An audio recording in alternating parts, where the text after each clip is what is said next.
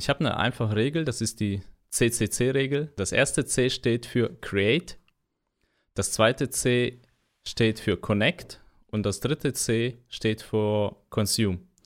So, und wenn ich diese Reihenfolge einhalte, habe ich einen sehr produktiven Arbeitstag und kann immer um 15 Uhr, sogar früher, Feierabend machen. Real Talk. Liebe Real Talker, es ist schon wieder soweit. Neuer Dienstag, neuer Podcast und heute bei mir zu Gast Walter Epp. Er ist Autor, Blogger und Schreibcoach. Er schreibt sehr provozierend. Er schreibt, wie er spricht und ich habe sogar gesehen, dass das einer der meistgelesensten oder erfolgreichsten Blogs in Deutschland ist. Und die Geschichte hat mir inspiriert, dass er von einer so, einer so einem sicheren Job, du warst kurz davor, dass du in die Jura-Branche, in die Juristenbranche kommst und hast dann selber gesagt, na, ich werde jetzt Blogger, solche Geschichten inspirieren, uns und unsere Community. Deswegen einmal herzlich willkommen, Walter Epp, bei unserem Podcast. Äh, sehr gerne. Danke, dass ich dabei sein darf und ja, dass ich eure Zuhörer auch inspirieren kann mit meiner Geschichte. Freut mich sehr. Walter, bitte erzähl mir mal das, das habe ich ja nur lesen dürfen, wie das zustande gekommen ist, dass du sagst, Jura, ganz sicher, du weißt, wie viel du verdienst, du weißt, du wirst da immer, und dann die Unsicherheit, ich werde jetzt Schreiber in Anführungsstrichen. Bitte erzähl mal. Ich habe 2006 angefangen, Jura zu studieren und man hat mir halt gesagt, Walter, mach was Vernünftiges. Ne, also diesen Ratschlag kriegen wir immer von unseren Verwandten. Äh, meine Eltern haben auch gehofft, dass ich Richter werde oder so, ne, was ganz Solides mache. Und dann habe ich gesagt, ja, okay, ähm, aber eigentlich war mein Herz nicht so wirklich da. Ich wollte immer irgendwas mit Schreiben machen. Und dann dachte ich aber, ja, aber davon kann man nicht leben. Ne, damit kann, kannst du keine Brötchen verdienen. Walter, mach was Vernünftiges. Dann habe ich auf diesen Ratschlag gehört und bin Jura studieren gegangen. Hat am Anfang so, ja, weil es neu war, war es dann spannend, habe ich auch äh, recht gute Noten gehabt. Aber ich habe dann so ab dem dritten Semester ging es bei mir dann rapide abwärts, was das Interesse anging. Ich habe einfach gemerkt, das ist überhaupt nicht meine Welt. Und je mehr ich da drin war, desto mehr habe ich das gemerkt, dass das gar nicht zu mir passt. Und ähm, parallel zum Studium habe ich mein Geld dann angefangen mit Schreiben zu verdienen, ne? weil ich musste das Studium irgendwie noch nebenbei finanzieren.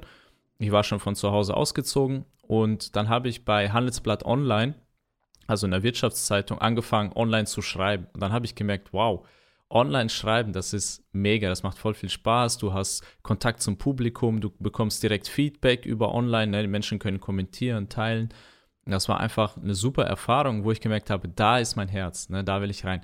Miserabel bezahlt, also die Journalistenbranche, ich weiß nicht, wer es kennt, ne? also Journalismus ist zwar irgendwie so ein Traumberuf gewesen damals, aber das ist furchtbar, was Bezahlung und Konkurrenz angeht, eine sehr viel Konkurrenz. Und dann habe ich mir gedacht, okay, ich mache das Jurastudium zu Ende, aber dann wage ich den Sprung und versuche mein eigenes Ding. Und dann habe ich das Jurastudium noch beendet, damit ich diesen Schein habe, ne? und habe mich dann selbstständig gemacht als Texter. Ne? Also als Freelance-Texter, wo ich gesagt habe, hey, Schreiben macht mir so viel Spaß, ich schreibe einfach für andere Menschen, denen das Schreiben schwerfällt oder die da keinen Bock drauf haben. Und dann habe ich mich selbstständig gemacht und das war 2014. Da war ich schon verheiratet und hatte schon ein Kind und das zweite war unterwegs. Also sehr, sehr ähm, schwierige Zeit auch und ähm, sehr viel Unsicherheit. Ne? Und für meine Frau war das auch so eine unsichere Phase. Und ich erinnere mich noch sehr gut, wie ich mit meiner Frau dann spazieren war an der Nordsee. Wir waren so eine Woche in Holland. Und dann habe ich ihr ein Versprechen gegeben, habe gesagt, wenn ich in einem Jahr es nicht schaffe, unsere Familie davon vernünftig zu ernähren, von der Schreiberei, dann gehe ich zurück in die Juristerei und mache was Vernünftiges, in Anführungsstrichen. Ja, also ich habe mir selbst äh, diese Deadline gesetzt von einem Jahr und wir haben gesagt, okay, ich muss mindestens 2500 Euro verdienen, ne, bis dahin. Das war so ein Versprechen, das ich meiner Frau gegeben habe, aber das ich auch mir selbst gegeben habe. Und das war dann auch sehr motivierend, weil ich wollte auf keinen Fall zurück in die Juristerei. und dann, ja, dann musste ich halt reinhauen und Gas geben und es hat geklappt. Ich musste nicht zurück in die Juristerei. Wie viel hast du da am Anfang dann gearbeitet dafür? Hast du da ich habe das nicht gezählt. Ich habe äh, als Selbstständiger äh, arbeitet man ja praktisch jede Minute, weil ähm, wenn ich in der S-Bahn sitze, ähm, dann überlege ich die ganze Zeit, was könnte ich schreiben, wie könnte ich das schreiben, wen könnte ich noch anrufen, wo könnte ich noch einen Kunden herbekommen. Selbst abends, wenn man sich dann ins Bett legt, dann wälzt man alles hin und her. Also ich habe die Stunden nicht gezählt. Ne? Ich habe gemacht, was getun, äh, getan werden musste. Ähm, habe dann irgendwann gemerkt, das ist ein schlechtes Konzept, weil man überarbeitet sich dann. Und dann habe ich mir selbst ein Limit gesetzt. Das habe ich mir damals gesetzt. Nach dem Limit arbeite ich heute immer noch, wo ich sage, ich arbeite von 9 bis 15 Uhr, weil ich ja selbstständig bin. Und wie man so schön sagt, du kannst ja selbst und ständig arbeiten. Aber das war ja nicht mein Ziel. Ich bin ja aus der Juristerei genau deswegen raus, weil ich ja auch Zeit für die Familie haben wollte. Weil ich Zeit zum Leben haben wollte, ne? weil ich auch noch was anderes machen wollte als einfach nur arbeiten. Und deshalb habe ich mir selbst dieses Limit gesetzt und das zwingt mich dazu, sehr produktiv zu sein und sehr schnell fertig zu werden, weil ich weiß, ich habe schon 15 Uhr Feierabend und ähm, das ist halt etwas, was mich auch motiviert, sehr effizient zu sein. Mhm. Ich bin auch sehr gespannt schon auf deine Produktivitätstipps. Und eine Frage wäre gewesen, wie du deinen Alltag lebst, weil ich bin ja auch selbstständig und ich habe das Gefühl, du könntest dauernd was machen, weil die, die Arbeit hört dir nie auf, weil du kannst immer wieder einen neuen Kunden akquirieren, du kannst immer wieder irgendwo was machen. Und deswegen hat es mich sehr interessiert, wie du dieses bewusst stoppst, dass du sagst, jetzt hörst du auf zum Arbeiten wie machst du das zum Beispiel mit Gedanken? Weil du wirst ja noch 15 Uhr nicht so einen Knopf in dir haben und sagst, ah, okay, jetzt denke ich nicht mehr an die Arbeit. Wie schaffst du das da, bei der Familie dann zu sein oder in deiner Freizeit zu sein? Äh, dieses Denken als Selbstständiger, dass man immer noch was tun könnte, das kenne ich sehr gut. Und ich habe mir irgendwann mal meine drei wichtigsten Werte aufgeschrieben, was mir wirklich wichtig ist. Ich nenne es die drei Fs. Das ist Freiheit, Familie, Fitness. Fitness im Sinne von gesunder Lebensstil, Zeit für Sport und so gute Ernährung. Freiheit, Familie, Fitness.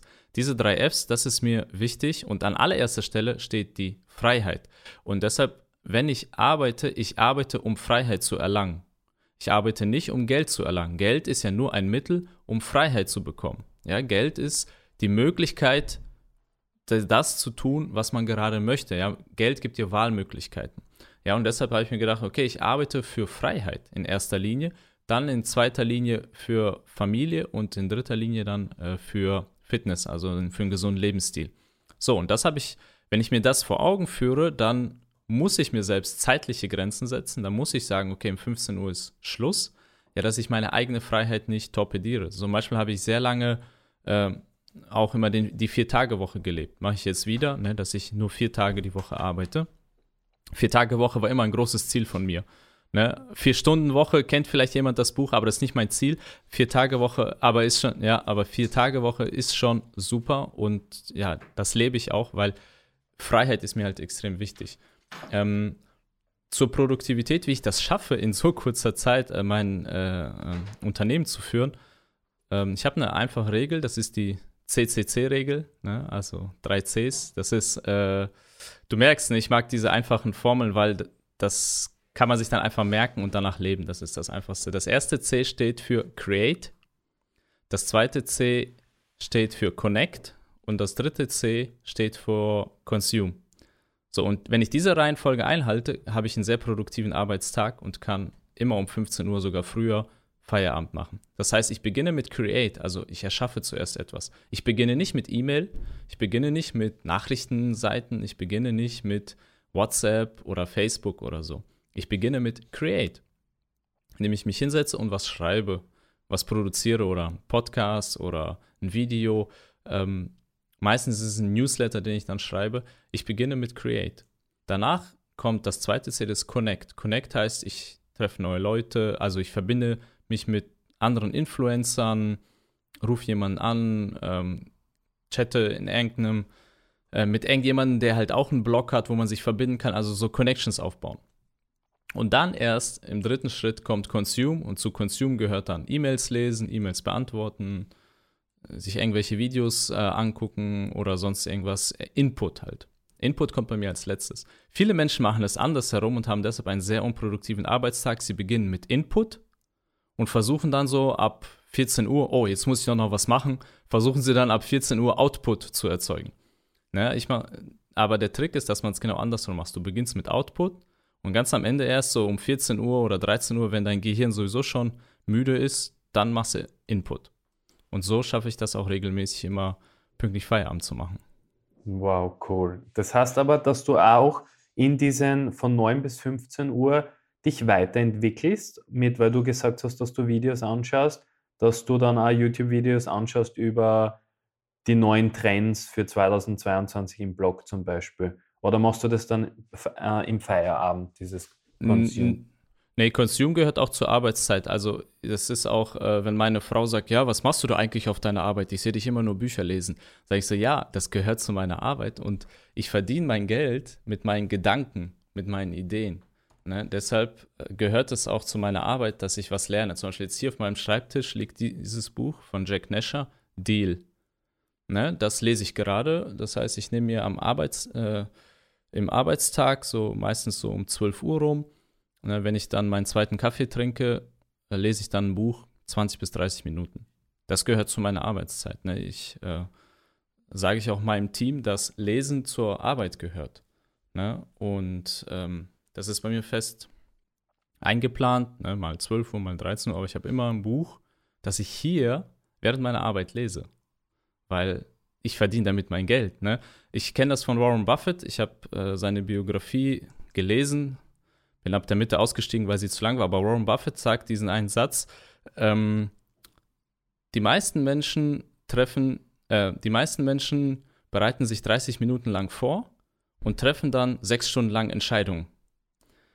Und dann sagt Warren Buffett: Ich mache es genau andersrum. Ich bereite mich sechs Stunden lang vor und treffe dann 30 Minuten lang Entscheidungen. Ne? Das heißt, wenn du in das Büro von Warren Buffett gekommen bist, war er immer am Lesen. Und dann fragt die Sekretärin immer, ja, äh, Herr Buffett, wollen Sie nicht mal arbeiten? Und dann sagt er, ja, ich arbeite doch. Ne, weil seine Arbeit ist es, informiert zu sein und gute, informierte Entscheidungen zu treffen, wenn du Aktien kaufst oder verkaufst. Ne, das heißt, er hat sechs Stunden lang gelesen und dann hat er die restlichen zwei Stunden Entscheidungen getroffen und dann war Feierabend. Die meisten Menschen machen es andersherum. Sie treffen sehr viele uninformierte, schlecht vorbereitete Entscheidungen und informieren sich dann am Ende zehn Minuten ein bisschen darüber oder so. Und dann kommen am Ende des Tages schlechte Entscheidungen bei raus. Ja. Mhm. Boah, sehr, sehr inspirierend. Aber es kann fast nur ein Selbstständiger machen, oder?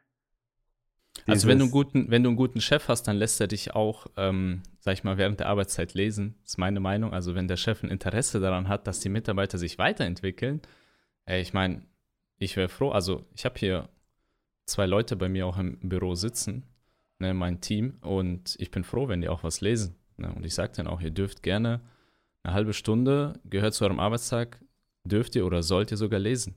Ne? Weil wir profitieren alle davon, wenn wir uns weiterentwickeln. Ne? Ich will ja kein Unternehmen aus Zwergen haben, sondern ich will ein Unternehmen aus Riesen aufbauen. Ne? Das heißt, die Menschen sollen ja wachsen. Ja, ja, wow. Das heißt, würdest du sagen, dass es bestimmte Berufe gibt, wo es genau umgekehrt ist, also dass man zuerst konsumieren muss und zuerst connecten muss? Oder sollte man in seinem Business, reden wir jetzt für Selbstständige, aber auch für Angestellte, sollten die immer die ersten Stunden createn? Was würdest du da sagen?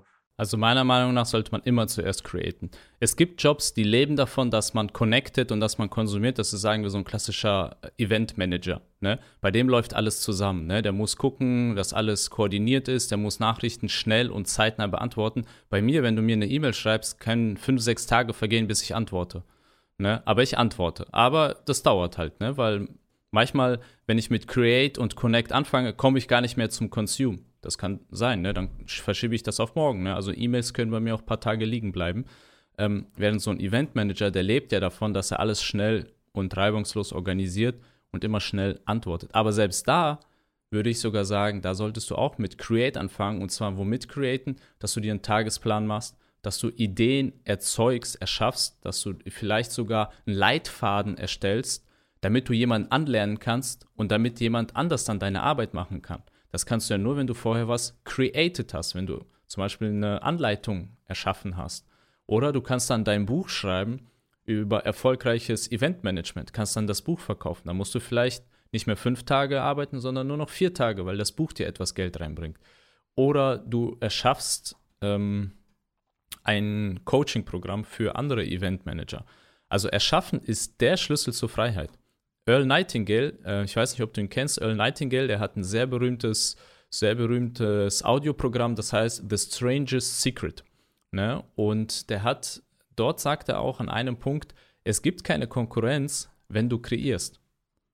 Ne? Es gibt keine Konkurrenz, wenn du kreierst, weil du die Konkurrenz immer massiv ähm, abhängen wirst, wenn du ständig kreierst, wenn du erschaffst. Sei es neue Ideen, neue Konzepte, neue Produkte, ähm, neue Programme. Wenn du die ganze Zeit kreierst, gibt es praktisch keine Konkurrenz. Auch für Angestellte. Wenn du Angestellter bist und du ständig kreierst, ey, dann bist du der Lieblingsangestellte von deinem Chef. Ich kenne das von meiner Zeit, als ich noch in Anführungsstrichen Angestellter war. Ich war nie wirklich angestellt, aber ich war als Freelancer, zum Beispiel beim Handelsblatt, als freier Autor war ich da. Oder ich habe mit einer Agentur zusammengearbeitet, da war ich auch als freier Autor und Berater. Und da ist man so ähnlich wie ein Angestellter, wird man da behandelt, weil man gehört zum Team und so weiter. Und ähm, zum Beispiel beim Handelsblatt, was habe ich gemacht? Wir hatten so Routineaufgaben und das wurde mir dann irgendwann lästig. Dann habe ich eine Checkliste erstellt, habe mir das alles zusammengeschrieben, Bilder, Screenshots gemacht, so ein File-Diagramm, wo das alles erklärt ist, habe das ausgedruckt, auf den Tisch neben mir hingelegt und das dann immer so abgearbeitet und das ging dann viel schneller. Ne? Was habe ich? Ich habe zuerst created. Ich habe mir diese Anleitung für mich selbst created. Dann kam der Teamleiter vorbei, hat das gesehen hat gesagt: Ey, Walter, sehr coole Anleitung, schick das mal an alle anderen im Team bitte. Ja, und was passiert? Ich bin in den Augen meines Teamleiters aufgestiegen, weil ich etwas created habe. Ne? Später kam dann der äh, Chef vom Dienst und jedes Mal, wenn jemand diese Aufgabe anlernen musste, haben sie mich geholt und gesagt: Walter, du hast doch da diese Anleitung gemacht, geh, gib den die mal und erklär den das mal. Und plötzlich war ich ja dann sozusagen der Ausbilder für die neuen Leute da. Ja, ähm, warum? Einfach nur, weil ich etwas created habe, ja, weil ich eine Liste erstellt habe. Deshalb als Angestellter würde ich auch meinen Tag immer mit Create beginnen, dass ich irgendetwas erschaffe, was mein Unternehmen oder meine Arbeit voranbringt. Und es gibt immer etwas, was man da produzieren kann. Mhm. Wir haben ja viele, die ähnlich wie du jetzt etwas machen selbstständig, also sagen wir äh, auch Autoren und, und Menschen, die eine eigene Firma haben, eine Agentur haben. Und wie siehst du da den Bezug zu Social Media? Gehört das auch zu Create oder ist es eher Consume? Weil oft zum Beispiel, du wirst ja bezahlt für Schreiben und nicht für das, dass du schöne Bilder auf LinkedIn oder auf Instagram postest.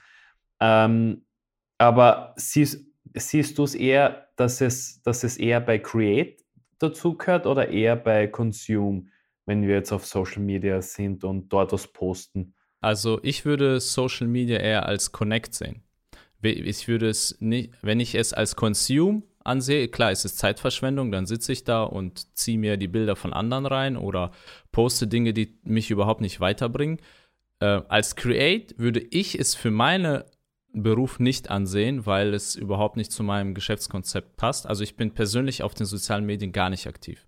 Ne, also ich habe auch einen Artikel geschrieben auf Healthy Habits, äh, da über meine Erfahrungen, ähm, wie ich Facebook bei mir gelöscht habe. Also ich habe alle Freunde gelöscht, alles gelöscht. Ich habe das Profil behalten, weil ich meine ähm, Unternehmensseite weiter pflegen musste, aber meine Timeline ist praktisch leer, wenn ich Facebook öffne. Das ist ein sehr interessanter Anblick.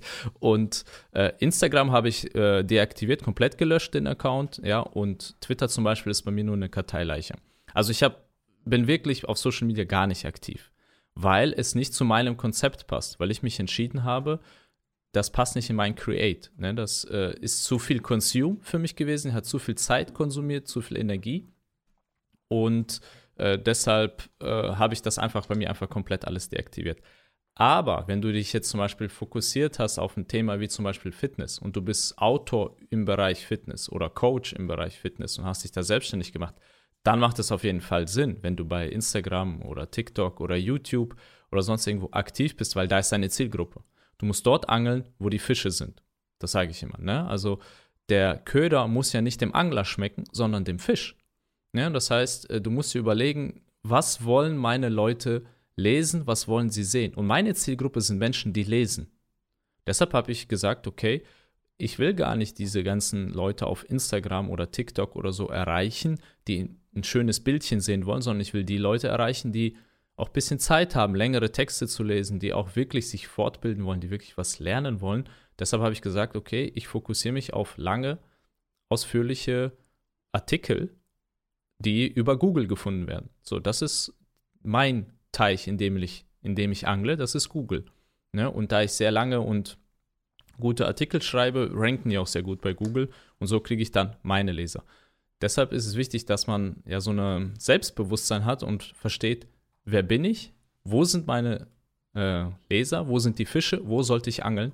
Und ich habe für mich ganz klar entschieden, ich angle nicht in den sozialen Medien. Und damit habe ich ja auch einen großen Zeitblock aus meinem Alltag entfernt. Ich muss keine Kommentare beantworten, keine Direct Messages bei Instagram beantworten. Das habe ich alles gar nicht. Ich habe, der einzige Kommunikationskanal, den ich habe, ist E-Mail. Das heißt, meine Leser schreiben mir über E-Mail, meine Kunden schreiben mir über E-Mail. Ja, ich muss nicht checken, oh, hat mir jemand bei LinkedIn was geschrieben, oh, ist da was bei Facebook reingekommen, habe ich alles nicht. Deshalb kann ich auch locker, wenn ich will, um 14 Uhr oder 15 Uhr Feierabend machen, weil ich diese ganze Social Media Gedöns nicht habe. Aber wie gesagt, wenn man zum Beispiel Fitness-Influencer werden möchte oder Autor in diesem Bereich ist, was sehr bildlastig ist, dann ja, dann macht es auf jeden Fall Sinn. Aber dann sollte man das auch systematisch machen, damit es auch wirklich create ist und connect, also dass du neue Leute kennenlernst, dass du deine Reichweite erhöhst und nicht, consume, nicht zu consume wird. Mhm. Bah, das klingt so befreiend, wenn du sagst, du musst nicht da antworten und da, weil wenn du LinkedIn, Facebook, Instagram hast und vielleicht nur TikTok und E-Mail dann und WhatsApp, dann hast du ja immer das Gefühl, du, du musst überall reinschauen, weil das Problem ist ja nicht die, die Nachrichten, wo, wo geschrieben wird, du bist so toll, sondern wenn eine Kundenanfrage ist und du verpasst die, weil du die anderen fünf Kommentare liest. Und das stelle ich mir echt sehr, sehr angenehm mit E-Mail vor. Deshalb äh, erziehe ich sozusagen meine Leute auch dazu, wenn mir jemand über LinkedIn hat mir mal jemand äh, geschrieben, ich habe da ja einen Account, aber der ist ja sehr passiv, da passiert nichts. Aber jemand hat mich da halt gefunden und angeschrieben und dann habe ich das irgendwann zufällig gesehen und dann nach Wochen habe ich ihm dann erst geantwortet, weil ich da ja gar nicht regelmäßig reingucke. Und dann habe ich gesagt, ähm, danke für deine Anfrage, aber bitte in Zukunft immer an meine E-Mail schicken. Und so bringe ich den Leuten immer bei, dass sie mich immer über E-Mail erreichen sollen. Das gleiche bei Facebook, wenn mir da irgendjemand schreibt, dann antworte ich da gar nicht, sondern ich antworte nur, bitte dieselbe Anfrage einfach an diese E-Mail schicken. Und dann zwinge ich die Leute sozusagen in meinen Kanal, in meinen Kommunikationskanal reinzukommen, damit ich das eben nicht habe, dass ich diese verschiedenen Kommunikationswege habe. Und so weiß ich, wenn ich meine E-Mails abgearbeitet habe, ist auch Feierabend. Ne? Ich, ich gehe immer mit Zero Inbox. Ne? Also, wenn ich mein E-Mail-Postfach aufmache, arbeite ich das auch komplett ab. Aber es gibt, wie gesagt, manchmal Tage, wo ich es nicht mal aufmache. Aber wenn ich es aufmache, gehe ich mit Zero Inbox nach Hause und dann weiß ich, ich habe alles beantwortet. Und es ist ein gutes Gefühl. Hast du einen privaten und einen Business-Account oder alles auf eine E-Mail? Nee, natürlich trenne ich das. Ne? Ich habe einen privaten Account und äh, natürlich meine Business-E-Mail. Und da passiert natürlich auch am meisten in der Business-E-Mail. Aber wie gesagt, ich schaffe das eigentlich immer an einem Tag. Ich brauche maximal eine Stunde, um alles zu beantworten. Also ich habe jetzt monatlich so an die 20.000 Leser ähm, die schreiben mir E-Mails. Ich fordere die Leute auch dazu auf, mir aktiv zu schreiben, weil so lerne ich meine Leser kennen, so bleibe ich mit denen in einer Beziehung, in Kontakt und es kommen monatlich ja so über 100 E-Mails von Lesern rein. Und die beantworte ich alle persönlich. Ich schicke das nicht weiter an einen virtuellen Assistenten in Indien oder so, sondern mir ist wichtig, dass ich das alles selbst beantworte. Da nehme ich mir dann noch Zeit, kann ein paar Tage dauern, aber ich beantworte wirklich jede einzelne E-Mail in dem Bereich, wo du jetzt bist mit dem Bloggen, da sagt, da sagt man ja, Instagram und TikTok hat ja die ganze Bloggerbranche eigentlich sozusagen aufgelöst. Aber anscheinend gibt es nur immer Menschen, die lange Texte und wo die Konzentrationsspanne länger als acht Sekunden noch dauert. Anscheinend gibt es die Menschen noch. Also du siehst es bei deinen Leserschaften noch dass springen da viele weg oder kommen da eher Menschen dazu? Weil ich habe mir gedacht, die Bloggerbranche ist sozusagen in Anführungsstrichen tot. Also bei mir ist es relativ konstant geblieben über die letzten Jahre. Ich sag mal, viele Blogs sind gestorben, das stimmt. Und wenn ich mir so auch andere Blogger-Kollegen angucke, bei denen geht der Traffic seit Ende 2019 sei deutlich nach unten.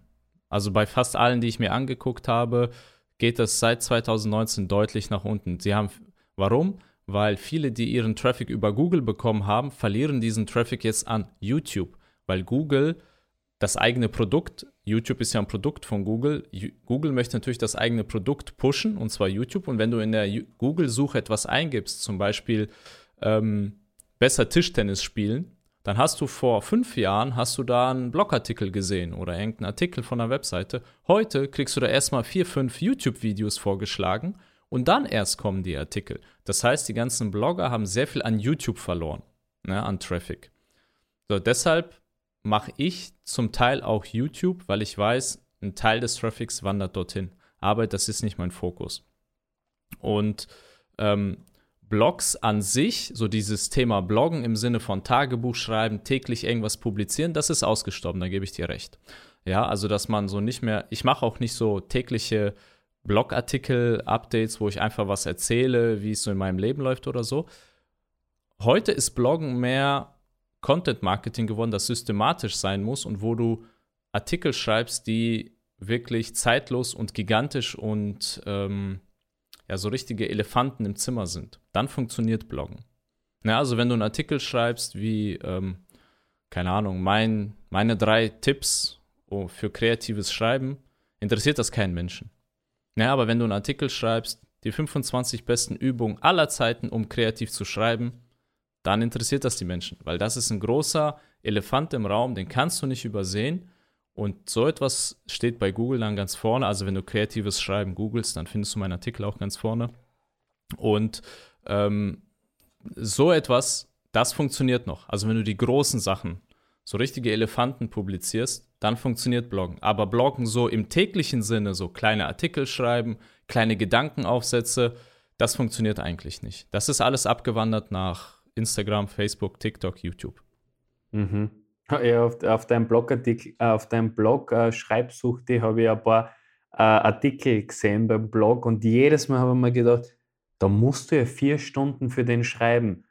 Die äh, 150 geile Überschriften für deinen Blog plus 40 äh, Unterschriften äh, für die Überschriften. Und ich habe mir gedacht, wow, das sind ja Megatexte. Aber so wie du gesagt hast, das kann man nicht übersehen. Hättest du nur geschrieben, drei Überschriften, die man immer verwenden kann, hätte ich nie da drauf geklickt. Aber bei dem Blogartikel habe ich mir gedacht, wow, boff. Das ist halt diese äh, Technik, Brian Dean hat es die Skyscraper-Technik genannt. Also das heißt, du baust Hochhäuser heutzutage als Blogger. Als Blogger darfst du keine Bungalows bauen aus einem Stockwerk, die werden übersehen. Du musst Hochhäuser bauen. Deshalb schreibe ich an meinen Artikeln wochenlang. Teilweise wochenlang. Ich habe einen Artikel, an dem habe ich ein Jahr geschrieben. Ja, also nicht jeden Tag natürlich, aber das hat halt gedauert, weil so einen Artikel schreibst du nicht mal eben. Das ist, wenn du deutsche Blogs eingibst, findest du ihn auf, in Google auf Platz 1, Seite 1. Ne? Also wenn du deutsche Blogs eingibst. Das ist ein Artikel, da habe ich die besten deutschen Blogs zusammengekratzt. Und zwar habe ich die alle persönlich angeschrieben, Fotos von denen äh, geholt, ähm, die Blogs mir angeguckt, analysiert äh, und so weiter. Das sind ja jetzt an die 50 Blogs. Ne? Der Artikel hat, ich glaube, 8000 Wörter oder so. Ne? Lesezeit im Durchschnitt, also die Menschen verweilen auf dem Artikel in der Regel so 15 Minuten. 15 Minuten ne, verbringen die mit dem Artikel. Aber ich habe an dem Artikel ein ganzes Jahr lang gesessen. Und das aber, das funktioniert. Das ist das Einzige, was im Blog noch funktioniert, sind solche Artikel, wo du dir sehr viel Zeit nimmst, die sehr ausführlich sind und wirklich so Hochhäuser sind, die einfach nicht zu übersehen sind. So funktioniert Bloggen noch und so ist Bloggen mega effektiv und das sehe ich an meinem Traffic, es funktioniert.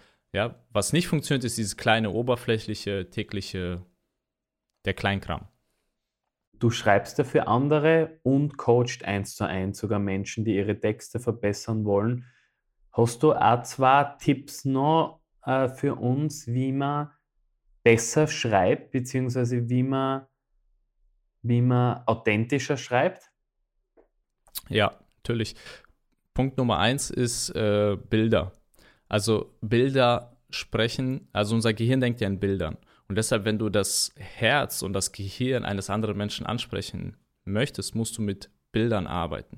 Ich arbeite immer mit Bildern bei mir im Text. Ja, du merkst es auch vielleicht so, wie ich spreche. Ne? Ich benutze Vergleiche, wie zum Beispiel ich sage, ja, das ist eine Schatztruhe oder das ist ein Elefant. Ne? Oder ja, ich sage ja, ich nenne ja meine Google-Artikel nenne ich Elefanten. Ne? Weil da kann sich jeder was darunter vorstellen. Das ist so ein Riesenteil, der Elefant im Raum. Ja, und allein mit diesen kleinen Formulierungen, mit diesen Bildern, die ich erzeuge in deinem Kopf, bin ich, ist mir deine Aufmerksamkeit gewiss, denn unser Gehirn denkt in Bildern. Und meine Aufgabe als Texter, als Autor ist es deshalb immer Bilder im Kopf des Lesers zu erzeugen. Ich beginne deshalb immer mit einem Bild, das ich im Kopf meines Lesers male. Das ist sehr entscheidend, dass man Bilder malt. Das ist Tipp Nummer eins. Ja, viele Menschen haben da Angst vor oder denken, das ist unseriös oder so, aber gerade das bleibt hängen. Hat Pulitzer gesagt, schreibe bildhaft, dann werden sie es sich merken. Das ist Regel Nummer eins, bildhaft schreiben. Naja, also wie ich gesagt habe, anstatt einfach zu sagen, schreibe große Artikel, dann werden sie gelesen, sag ich, du musst Elefanten jagen. Ne? Du musst auf Elefantenjagd gehen. Das ist das Entscheidende. So, das zweite ist, ja, dass du äh, konkret schreibst. Viele Menschen schreiben sehr abstrakt und oberflächlich und das wirkt dann auch sehr oberflächlich und das perlt am Leser ab wie Wasser an einer Ente. Abstrakte, oberflächliche Phrasen, ja, die interessieren keinen Menschen. Ein Beispiel dafür, das ich auch aus dem Buch habe, äh, von Eric Whitman, um ihm hier Tribut zu zollen, folgendes Beispiel. Stell dir vor, ich sag dir, ähm, geh und hol mir was zu essen. Weißt du, was zu tun ist? Nein, nicht wirklich. Wenn ich dir aber sage, so geh in die Küche und hol mir was zu essen, dann weißt du immerhin schon, wo du hingehen sollst. Ist aber immer noch zu abstrakt. Wenn ich dir sage, geh in die Küche und mach mir was Leckeres zu essen, kommen wir der Sache auch näher. So, aber wenn ich dir jetzt sage, geh in die Küche, öffne den Kühlschrank, hol eine Tiefkühlpizza raus, steck sie in den Ofen, schmeiß ihn auf 220 Grad an, warte 15 Minuten und dann hol die duftende, leckere Pizza Margarita aus dem Ofen und bring sie mir dann weißt du ganz genau, was zu tun ist. Und so sollten Texte geschrieben sein, ganz konkret, dass dein Gehirn sich etwas vorstellen kann, dass du, äh, du bist bestimmt mit mir diesen Weg gegangen, du hast mit mir gerade den Kühlschrank geöffnet, du hast mit mir gerade den Backofen geöffnet, du hast diese Pizza gesehen, wie du sie da reingelegt hast, wie du sie rausgeholt hast. Hätte ich einfach nur gesagt, geh und hol mir was zu essen, da siehst du gar nichts. Dein Gehirn wird gar nicht aktiviert. Ja, deshalb konkret und nicht abstrakt schreiben, das ist der Trick um wirklich die Menschen mit reinzuholen, ähm, dass sie die auch wirklich folgen. Ja, das, ist, das ist der nächste Punkt. Und du hast gesagt, drei. Einen dritten habe ich auf jeden Fall noch, das ist ähm, Unvollständigkeit. Du darfst nicht immer alles verraten. Ich liebe es, ein, den ersten Satz immer unvollständig zu schreiben. Das ist mein Tipp Nummer eins. Wenn du einen ersten Satz schreibst, muss der Satz erstens kurz sein, zweitens muss er zu kurz sein. Und zwar so kurz, dass er unvollständig ist. Was passiert nämlich, wenn der Satz unvollständig ist? Du bist gezwungen, den zweiten Satz zu lesen, um zu erfahren, was meint er damit? Wie geht das weiter? Ja, wenn zum Beispiel mein erster Satz lautet, ouch. Meine Frau hat mich geohrfeigt. Ja, und du denkst, oh, warum? Wieso? Was ist passiert? Und du merkst, und dann rolle ich das Ganze erst auf. Ja, das heißt, der erste Satz muss immer unvollständig sein. Und diese Unvollständigkeit führt gerade dazu, dass man weiterliest. Ne, ich sage immer, komm nicht nackt zum ersten Date. Ne, da hast du schon alles gezeigt und alles verraten. Ne, das wird dann langweilig und meistens gibt es dann kein zweites Date mehr. Stattdessen ist es mehr so, ja, wie beim Flirten. Du lässt nur ein bisschen durchblicken. Ne? Du lässt vielleicht nur das T-Shirt leicht von der Schulter fallen oder so. Oder äh, zwinkerst ein bisschen mit den Augen, damit der Partner, damit dein Gegenüber engagiert bleibt und weiß, da kommt noch was, da kommt noch was. Es ist noch nicht alles gesehen, es ist noch nicht alles gezeigt. Und das ist auch beim Schreiben, ne, dass du dir äh, denkst, hey, nicht alles sofort verraten. Wir kennen das aus der Schule, diese 5 W-Fragen. Wer, was, warum, wo, wie, ne? Und meistens wollen wir das sofort alles beantworten, weil wir denken, ja, wir müssen den Leser jetzt aufklären. Aber das wird dann langweilig. Wenn wir uns die Krimiserien angucken, da wird ja auch nicht alles am Anfang verraten. Es wird immer ein bisschen verraten, dann wieder ein bisschen mehr, ein bisschen mehr, ein bisschen mehr. Und das ist die Kunst des Schreibens, dass du das aufrollst. Ja, dass du Stück für Stück das alles entfaltest und dann folgen dir die Leute bis zum Ende, bis zum Ende des Textes. Und das ist die große Kunst beim Schreiben, dass du von Satz zu Satz den Leser sozusagen weiter hangeln lässt, indem du unvollständig bist. Ja, manche denken, oh, dann ärgere ich ja den Leser. Aber ja, das nennt man im Englischen Teasern. Aber Leser mögen das auch, sonst würden sie ja nicht die ganzen Krimis gucken. Da wirst du 90 Minuten lang geteasert. Ja, und Menschen mögen das einfach dann, wenn sie weiterlesen. Das macht ja auch Spaß, so einen Text zu lesen. Es ist echt langweilig, wenn alles, wenn der Mörder im ersten Kapitel verraten wird, dann liest keiner den Roman mehr. Und genauso ist es auch bei Sachtexten, wenn du sofort einfach alles aus dem äh, rauslässt und sagst, wer, wie, was, wo, warum, langweilig. Stattdessen einfach ein bisschen aufrollen, Informationen Stück für Stück und den Leser so in die Hand nehmen. Das ist mein dritter Tipp, den man jetzt hier so direkt auch, denke ich mal, recht schnell umsetzen kann. Geil. Vielen, vielen Dank, Walter. Vielen Dank, dass du äh, da warst. Wir werden deinen äh, Blog Schreibsuchti natürlich in die Show Notes auch verlinken, dass die Menschen den lesen können. Und falls jetzt jemand einen Text von dir haben möchte oder ein Schreibcoaching von dir haben möchte, findet er das auch auf dieser Schreibsuchti-Adresse oder gibt es da was? Ja, einfach auf schreibsuchti.de äh, kommen und dort, wer sich selbst fortbilden möchte, der kann die ganzen kostenlosen Artikel lesen, mein Newsletter abonnieren. Da gibt es ein kostenloses E-Book mit elf Rezepten für unglaublich erfolgreiche Blogartikel. Das können sich die Leute runterladen. Ja, und wer aktive Unterstützung braucht, äh, auch einfach dann im Newsletter gibt es immer die Möglichkeit, mir zu antworten, mir zu schreiben. Ähm, da kann man dann einfach zusammenkommen, wenn es sein muss. Ähm, aber wie gesagt, einfach erstmal auf schreibsuchti.de gehen und gucken, ob es euch gefällt, ob ihr da was lernt. Ähm, und der Rest ergibt sich dann. Super. Vielen Dank für die Zeit, Walter. Hat mich gefreut. Danke, dass ich dabei sein konnte. Real Talk.